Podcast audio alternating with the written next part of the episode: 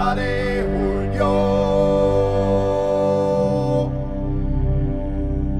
Julio, dale Julio. Drei hohe ho. Der Nationalpark Gesäuse Podcast. Der Podcast des einzigen Nationalparks der Steiermark.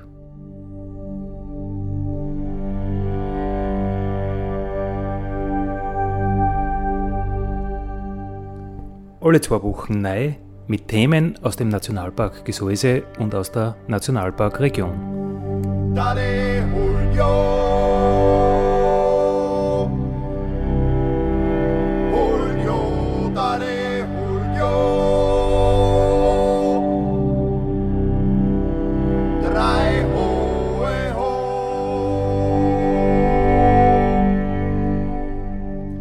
Schön, dass ihr mit dabei seid beim Nationalpark Gesäuse Podcast.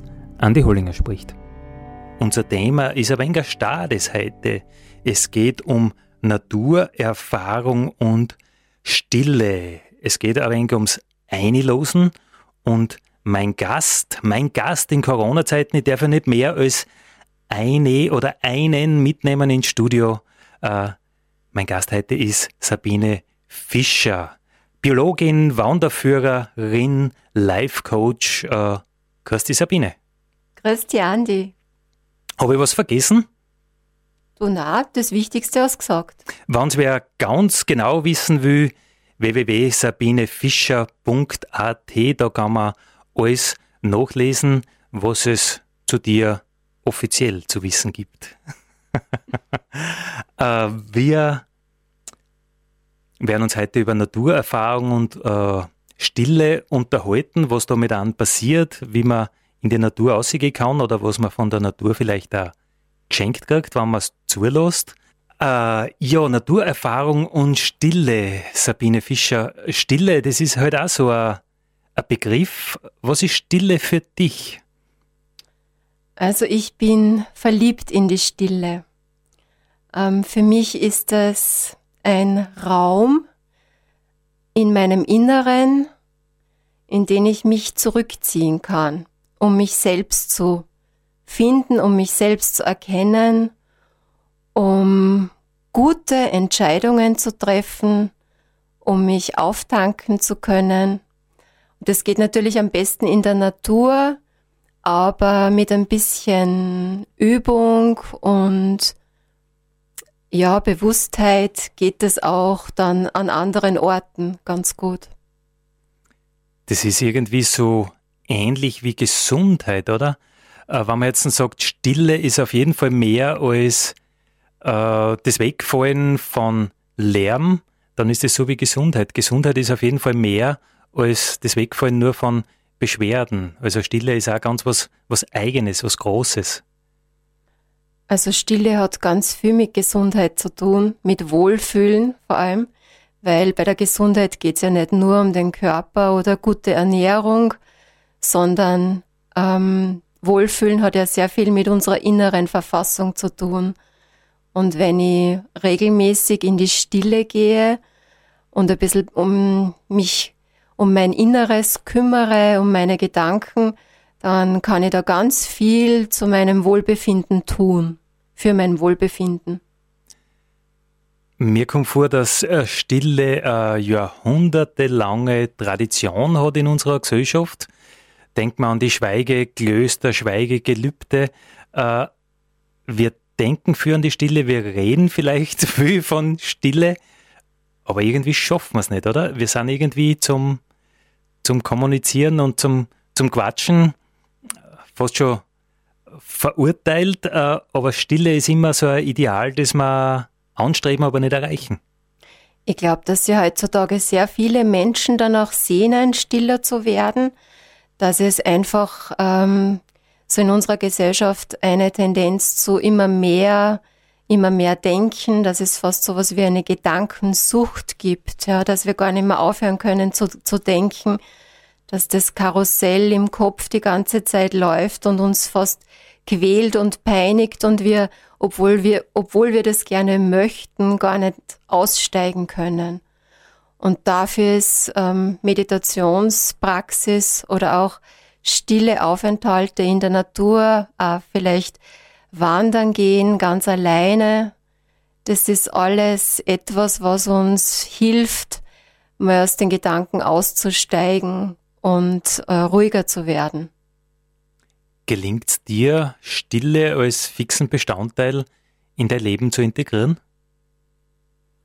Ja, also immer wieder. Das ist aber eigentlich über die Jahre entstanden. Also das war bei mir auch so, dass äh, vor Jahren die Gedanken eigentlich die ganze Zeit gelaufen sind und ich mich völlig mit den Gedanken identifiziert habe und mit der Zeit das irgendwie geschafft habe, da einen Schritt zurückzutreten und wie von einer Distanz auf diesen ganzen Zirkus im Kopf zu schauen. Und das ist eine wirklich eine unglaubliche Erleichterung, wenn du selbst wieder so weit die Kontrolle über das hast, was in deinem Kopf passiert, dass du einmal sagen kannst, so stopp, ich möchte jetzt nicht nachdenken, ich möchte jetzt einfach still sein.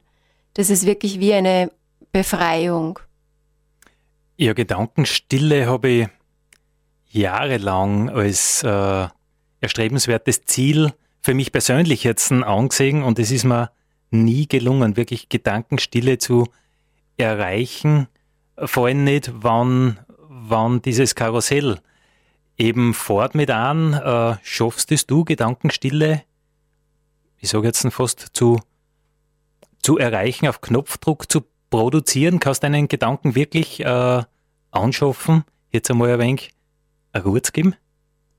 Ja, mittlerweile funktioniert das, aber es ist nichts, was du erreichen kannst. Es geht überhaupt nicht mit Druck, es geht nicht mit Konzentration, mit, mit Willenskraft, sondern im Gegenteil, es gelingt mit Entspannung. Und das ist auch etwas, was uns schwerfällt. Es geht nur mit weniger tun und sich wirklich klar werden darüber, dass es jetzt nicht lebensnotwendig ist, über dieses oder jenes nachzudenken. Das heißt, es ist wichtig, sich bewusst zu machen, was treibt mir eigentlich dazu, ständig nachdenken zu müssen, obwohl ich eigentlich gerne mal still wäre. Also das einmal wirklich zu hinterfragen, weil es ist wirklich so wie eine Art Sucht heutzutage. Es ist, man kann sagen, wir sind eigentlich Sklaven unserer Gedanken geworden. Sein lassen, Zeit lassen, zulassen. Das ist ja so ein, ich möchte fast sagen, ein Slogan, der Wildnis äh, ja, repräsentiert und eigentlich, also der Urzustand der Natur und eigentlich passt es auch sehr, sehr gut für unsere Gedanken. Einfach einmal mit gewisser Gelassenheit die Dinge loslassen und auf einmal schafft man es, dass, dass man nicht mehr so getrieben ist. Ja, genau. Also dieses Seinlassen hat ja auch viel mit Loslassen zu tun. Das ist auch so eine Fähigkeit, die äh, sehr wohltuend ist, wenn man da mehr loslassen kann im Alltag. Vieles, was uns so wichtig erscheint, weniger wichtig zu nehmen oder weniger ernst zu nehmen. Einfach vielleicht einmal nicht so perfekt etwas, eine Arbeit zu machen oder ähm, dass alles blitzblank ist zu Hause oder der Garten immer auf ein paar Millimeter wunderbar gemäht ist, sondern äh, loszulassen ist eigentlich ein Geschenk, das man sich selbst macht und dann hat man plötzlich wieder Zeit für Dinge, die einem wichtig sind und die einfach immer wieder aufgeschoben werden. Und vor allem, äh, man kommt da sich selbst wieder näher und ähm, bemerkt zum Beispiel Bedürfnisse, ja, die einem vorher überhaupt nicht aufgefallen sind. Und vor allem auch die, das Bedürfnis nach Ruhe und Stille, das bemerken viele heutzutage gar nicht mehr. Ja, das ist so wie einfach ein Autopilot, irgendwie man ist ständig am Tun, man ist ständig am Machen und hat dieses Bedürfnis, nimmt das Bedürfnis gar nicht mehr wahr, einmal still zu sein. Das kann ich absolut unter, unterstreichen, ja. Dass ein wenig äh, einlosen musst und ich entdecke da in unserem Gespräch sehr, sehr viel Parallelen äh, zum Nationalpark, wo wir von unseren Gästen uns wünschen, dass sie einfach wahrnehmen. Sie sollen einfach wahrnehmen, was es da alles gibt. Und sie sollen blaufußig ins Bach alleine steigen äh, und sie sollen den Wind wahrnehmen und sie sollen das eine oder andere Blärmel oder die einen oder anderen Vogel wahrnehmen. Also wahrnehmen ist, glaube ich, was, was selten worden ist, weil wir einfach so viel Reize immer rund um uns haben, dass wir es wahrnehmen verloren haben. Wir plaudern über Naturerfahrung und Stille, zwei Dinge, die offenbar sehr, sehr eng miteinander verwoben sind, zwei Dinge, die zusammenkehren. Äh, Sabine, du hast gesagt, die Stille ist für dich was Wichtiges, äh, Ort, wo du dich zurückziehen kannst. Hast du auch Momente, wo du dich so richtig krochen lässt, wo du bewusst den Trubel, den Lärm suchst, einfach weil du es genießen kannst? Also Trubel und Lärm, würde ich mal sagen, suche ich nicht bewusst. Aber ähm, ab und zu tanze ich auf Teufel komm raus wahnsinnig gern. Also zu Hause höre ich eigentlich kaum Musik in letzter Zeit, aber tanzen tue ich einfach sehr gern und da habe ich gern ein bisschen eine schwungvollere Musik. Also ein lautes Konzert, für das bist du durchaus zum Haben. Auf alle Fälle, ja. Konzert ist super. ähm, du bist ausgebildete Biologin, hast als Biologin im Wildnisgebiet Dürnstein gearbeitet. Ähm, eine Biologin hat natürlich äh, einen ganz anderen, einen geschulten Blick auf die Natur. Du gehst aus, du willst was wissen, du willst was erforschen. Äh, wie geht's da da mit dem naturwissenschaftlichen äh, Ansatz? Gehst du jetzt noch aus als Biologin, also machst du das nur beruflich und hast du diesen analytischen Blick noch in dir? Ich mache das jetzt nicht mehr beruflich, aber natürlich äh, ist mir irgendwo geprägt äh, davon und ich möchte es nicht missen. Ja, ich möchte mein Biologiestudium und alles, was ich gelernt habe, nicht missen, weil es einfach auch interessant ist, wenn man die Namen von Blumen oder Insekten kennt und das auch anderen weitergeben kann. Also ich finde, das ergänzt sie sehr gut. Mir war einfach nur dieser Blick irgendwo, dieser wissenschaftliche Blick auf die Natur zu eng und auch zu wenig. Also für mich gehört da Herz und Seele genauso dazu, nicht nur der Geist. Und das war auch ein Grund für mich, eben eine neue berufliche Bahn einzuschlagen. Und wenn du jetzt ausgehst, äh, kommen da noch die lateinischen Namen, wenn du das eine oder andere siehst, oder sind sie einfach da? Die lateinischen Namen, die habe ich mir leider nie besonders gut merken können, weil ich Gott sei Dank nicht, nicht Latein habe lernen müssen, auch vorher. Also ein paar Jahre vor dem Beginn meines Studiums hat man nur Latein äh, vorweisen müssen fürs Studium, für Biologie. Bei mir war das nicht, nicht so und ich habe mir irgendwie die lateinischen Namen nie besonders gut merken können. Ähm, und man muss ja immer wieder, also ich muss es immer wieder wiederholen, bis es wirklich hängen bleibt. Ja, also ich denke, äh, dieses klassifizierende Denken, dieses Einteilen, dieses Schubloch, äh, Schubladen aufmachen und alle Käfer, alle grünen Käfer dort reinschmeißen und alle schwarzen da. Äh, das ist auch was, was man an der Biologie eigentlich gar nicht so gefällt. Ich meine, man muss irgendwie eine Systematik einbringen, das ist schon klar. Äh, wenn du mit Leid ausgehst als Wanderführerin, Hast du da einen besonderen Fokus oder schaust du, was sie ergibt oder wie kann man sich eine geführte Wanderung mit dir als Wanderführerin vorstellen? Also bei mir ist jetzt natürlich ähm, immer der Fokus auf zu sich selbst kommen, sich selbst begegnen dabei, ähm, stiller zu werden.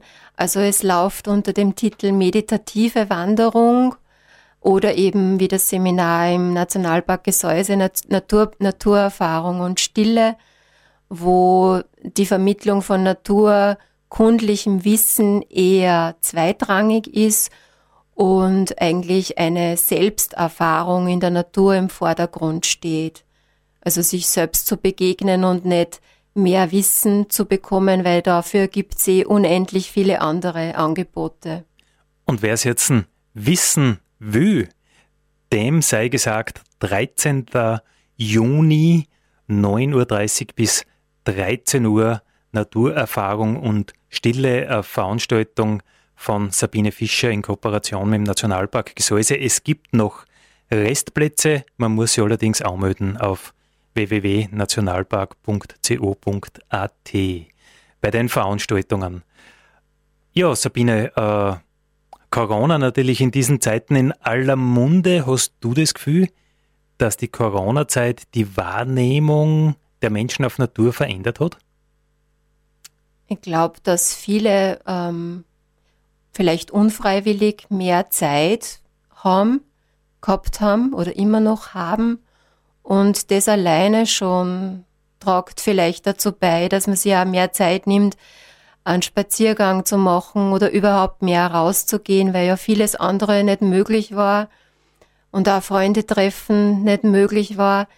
Also dass es einfach eine Gelegenheit ist, ähm, mit der Natur wieder mehr in Kontakt zu kommen und so einen Wald Waldspaziergang wieder so richtig zu schätzen und vielleicht auch einmal alleine einen Spaziergang zu machen oder überhaupt mehr alleine zu sein.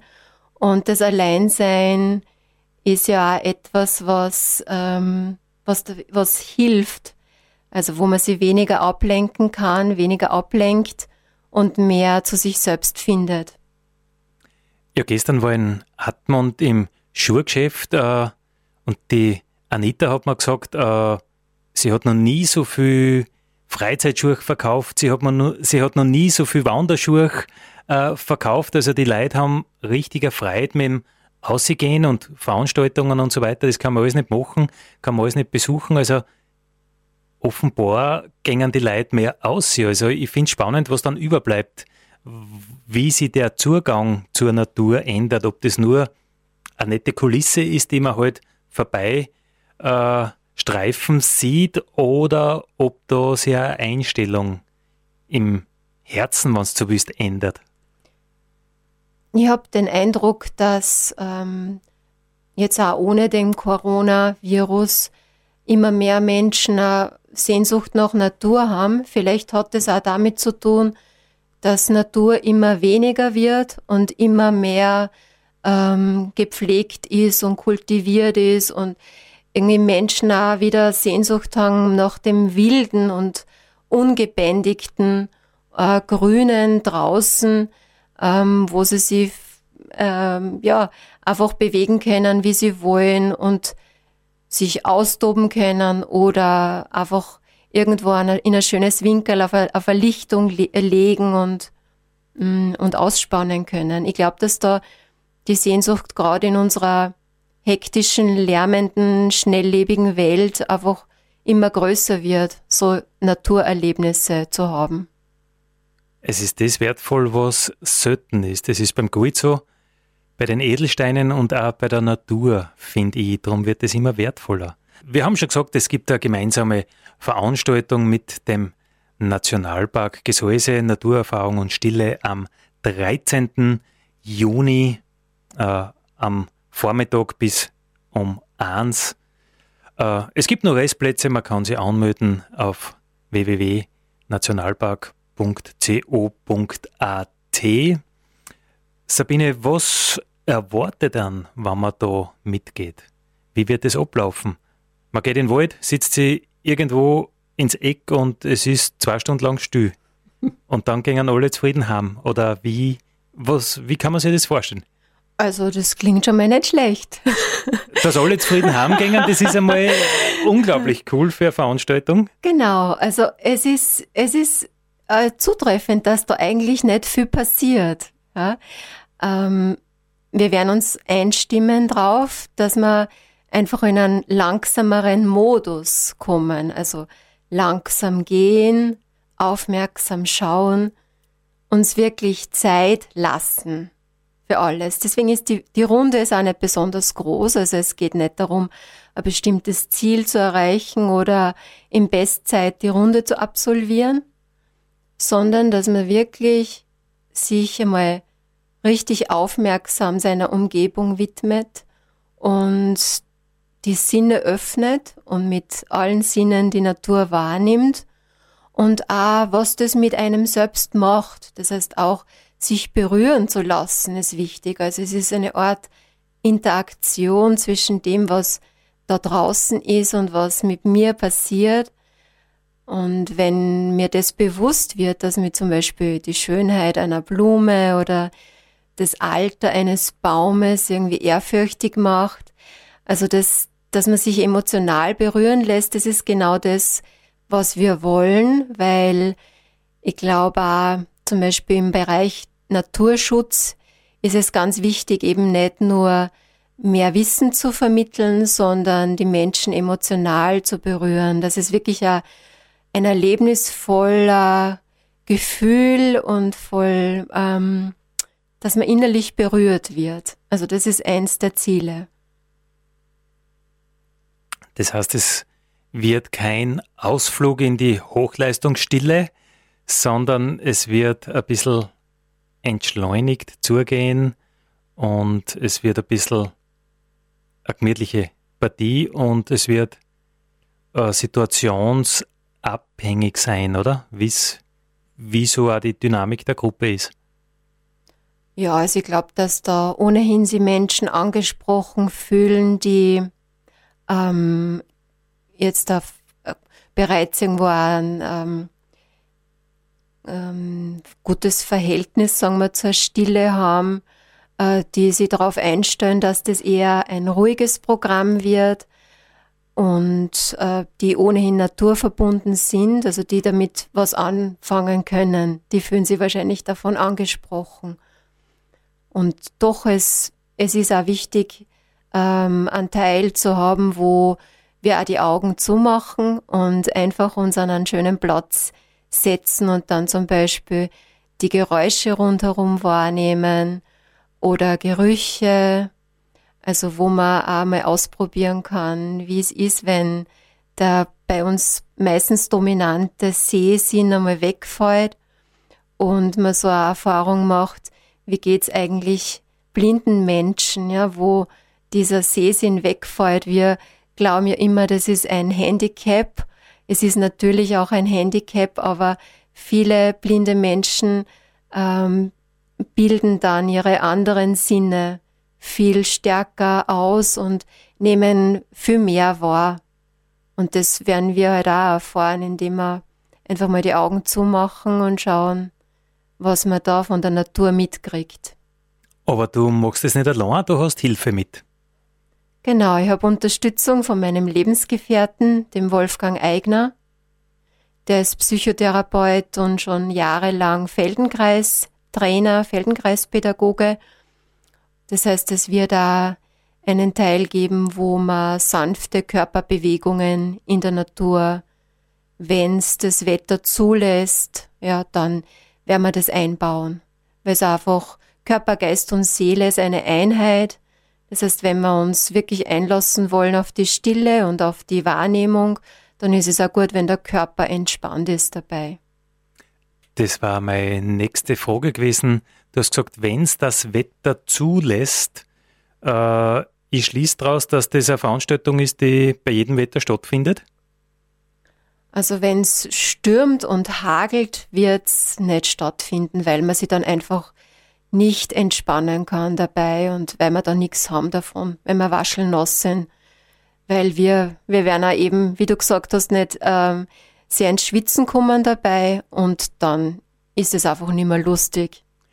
Naja gut, äh, nachdem mein doch jetzt teilweise davongeflogen ist beim letzten Wind, weiß ich ganz genau, was du meinst, wenn man sich bedroht fühlt von den Naturereignissen. Also das war sicher kein geeigneter Zeitpunkt, um äh, im Wald äh, herumzustehen, aber, aber grundsätzlich ein bisschen ein Nieselregen oder, oder Bewölkung darf der Freude keinen Abbruch tun, oder? Genau, ich glaube, jeder kann sich dann einfach richtig anziehen, also warm anziehen, was mitnehmen, zum drüberziehen, einen Regenschutz mitnehmen, warme Schuhe, sodass ein nicht gleich kalt wird und vielleicht auch eine Unterlage, wo man sich hinsetzen kann. Das hilft sicher.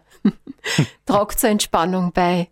Sabine, wenn ich mir deinen Lebenslauf anschaue, du bist Biologin, hast im Wildnisgebiet Dürnstein äh, einen Job gehabt, äh, du hast einen Doktortitel in einem, in einem naturkundlichen äh, Bereich eigentlich glaubt man, die Karriere müsse da zu Ende sein. Mehr kann man nicht erreichen. Also der Traum von vielen jungen Menschen, die sagen, ja, ich möchte halt wieder ein bisschen mehr mit der Natur zu tun haben, das hast du alles erreicht, aber dennoch warst nicht fertig.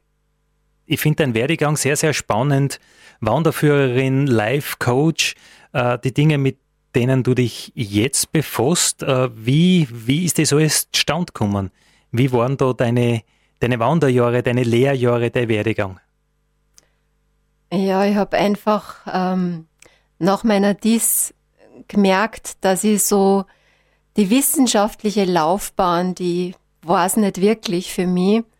Und es war immer schon so die Idee, ja, auch mit Menschen zu arbeiten und vor allem auch die Natur und das, was ich so in der Natur wahrgenommen habe. Ja, dieses große Geheimnis, wie es die nordamerikanischen Indianer nennen, das irgendwie auch weiterzugeben. Und da habe ich halt überlegt, wie kann ich das machen? Und da habe ich dann eine, eine Lebensberaterausbildung gemacht und in die verschiedensten spirituellen Traditionen hineingeschnuppert, ähm, sehr viele Jahre Zen-Buddhismus praktiziert. Ich habe mal Schamanismus angeschaut, Visionssuchung gemacht, ähm, mich mit christlicher Mystik beschäftigt, Exerzitien gemacht. Ähm, also da ein ziemlich viel probiert und gesucht und ja, die Suche nach Wahrheit war immer schon irgendwo so der rote Faden in meinem Leben. Wahrheit. Und irgendwie schaut man in die Natur aus und äh, findet die Wahrheit nicht, weil man ganz wenig Natur draußen findet. Wenn du in den Wald gehst, ist meistens ein Fichtenocker, so wie es halt ein Erdäpfelocker äh, am Föd ist. Also so diese, diese Natur, wo Dinge einfach nur sein dürfen, die, diese Natur ist ja ganz, ganz selten worden. Das ist ja ganz was Besonderes. Ja, das stimmt, ja, leider. Ähm, ich finde es also sehr wertvoll, dass es jetzt trotzdem einige also Bestrebungen gibt, wieder ähm, Naturgebiete oder auch Brachland wieder verwildern zu lassen, dass man auch versucht, ähm, bereits verändertes, veränderte Natur wieder sich selbst zu überlassen und da diese Flächen, ähm, dass es trotzdem wieder Flächen gibt, wo die Natur sich selbst überlassen bleibt. Und gibt es dann für dich sowas wie ein großes Ganzes? Äh, ich meine, so alt wie die Menschheit ist, so alt ist der Gedanke an Mutter Erde, Lady Gaia oder das große Geheimnis oder was auch immer, aber das ist dann immer irgendwie ein, äh, ein Wesen mit äh, Bewusstsein. Siehst du das so? Also ich sehe das ganz sicher nicht als irgendein Wesen, ähm, aber ich sehe ein, eine Schöpfungsenergie, eine Schöpfungskraft.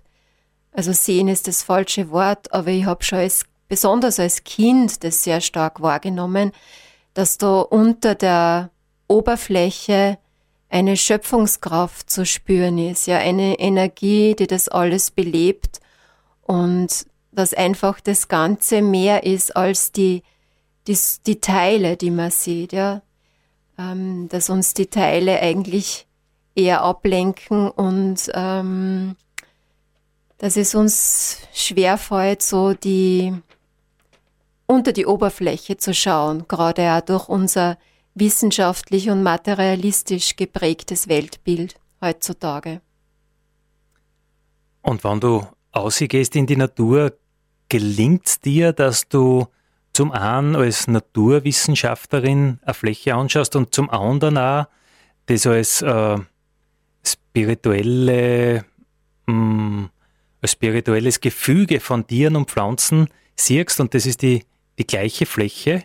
Also du nimmst wahr, okay, das sind die und die Orten und die und die Lebensräume, aber zum anderen, du sagst, das ist mehr als die Summe des Ganzen?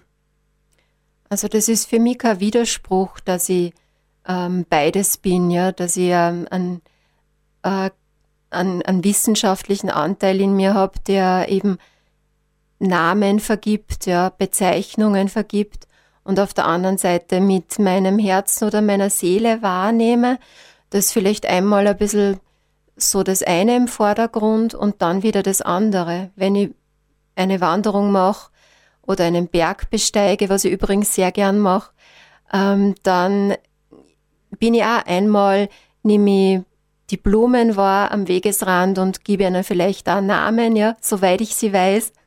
Die lateinischen nimmer. genau. Und dann gibt's wieder ähm, Zeiträume, zum Beispiel, wenn man irgendwo sitzt oder wenn man oben am Gipfel ist, ja, wo dann wieder das Wahrnehmen, so die, das emotionale Wahrnehmen oder auch das, sage ich mal, spirituelle im Vordergrund steht. Es ist also kein Widerspruch, sondern das, das sind irgendwie zwei verschiedene Ebenen, die, die sich einfach abwechseln, so im Laufe des Tages. Ich habe so ungefähr eineinhalb Jahre in einem Zen-Kloster in Kalifornien verbracht. Da war auch sehr viel Wildnis und da habe ich die, das Glück gehabt, äh, mich für drei Wochen ganz alleine in die Wildnis zurückziehen zu können. Und es war eine unheimlich spannende Sache, weil ich zuerst geglaubt habe, ah, da wäre ich ganz ruhig, da kommen meine Gedanken wirklich so richtig zur Ruhe und das Gegenteil ist passiert. Die Gedanken, die haben Saltos geschlagen und sind eigentlich immer wieder geworden. Und ich habe irgendwann schon geglaubt, ich muss jetzt abbrechen, weil sonst wäre ich verrückt. Okay. hm. Ja, das ist ja ein bekanntes Phänomen, dass das Hirn duldet nicht, dass nichts ist. Das, das geht einfach nicht.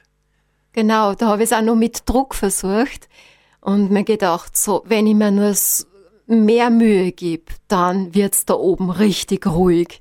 Und je mehr Druck ich gemacht habe, desto wüder ist es geworden. Und wie ist die Geschichte dann ausgegangen? Drei Wochen lang hast du das, hast das gemacht? Ja, drei Wochen habe ich das gemacht und es war wirklich eine, eine ganz eine, eine tolle Erfahrung für mich. Ähm, bin dann zurückgekommen um einige Kilos leichter und ja, hab dann bin dann, habe mich dann entschlossen, doch wieder nach Österreich zurückzukehren und keine ordinierte Zen-Nonne zu werden. das heißt, das Schweigekloster hast du durchaus angedacht. Nein, also das war kein Schweigekloster in dem Sinn, natürlich viel Meditation dabei, aber das, was man getaugt hat dort, da war, die haben sich selbst versorgt, haben also einen organisch, biologisch bewirtschafteten Garten gehabt, ganz in der Nähe des Pazifik, also es wäre nicht so schlecht gewesen zum Leben dort.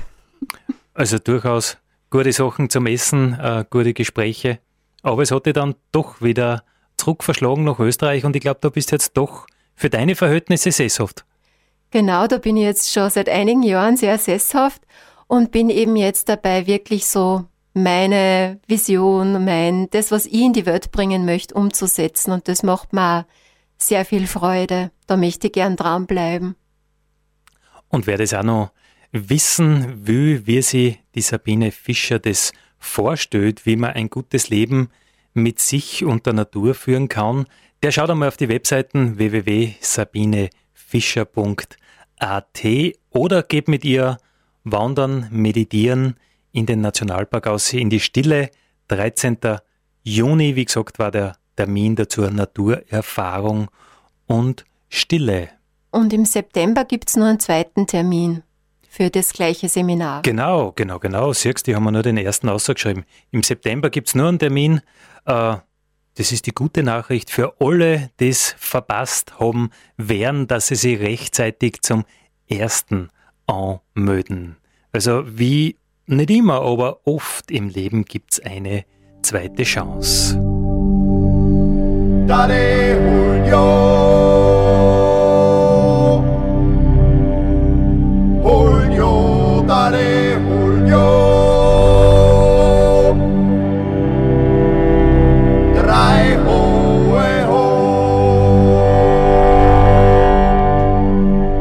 Das war der Nationalpark Gesäuse Podcast für heute.